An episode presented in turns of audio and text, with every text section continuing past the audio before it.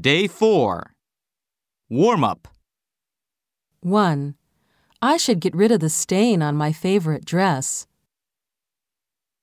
2. I'm going to introduce you to my boss.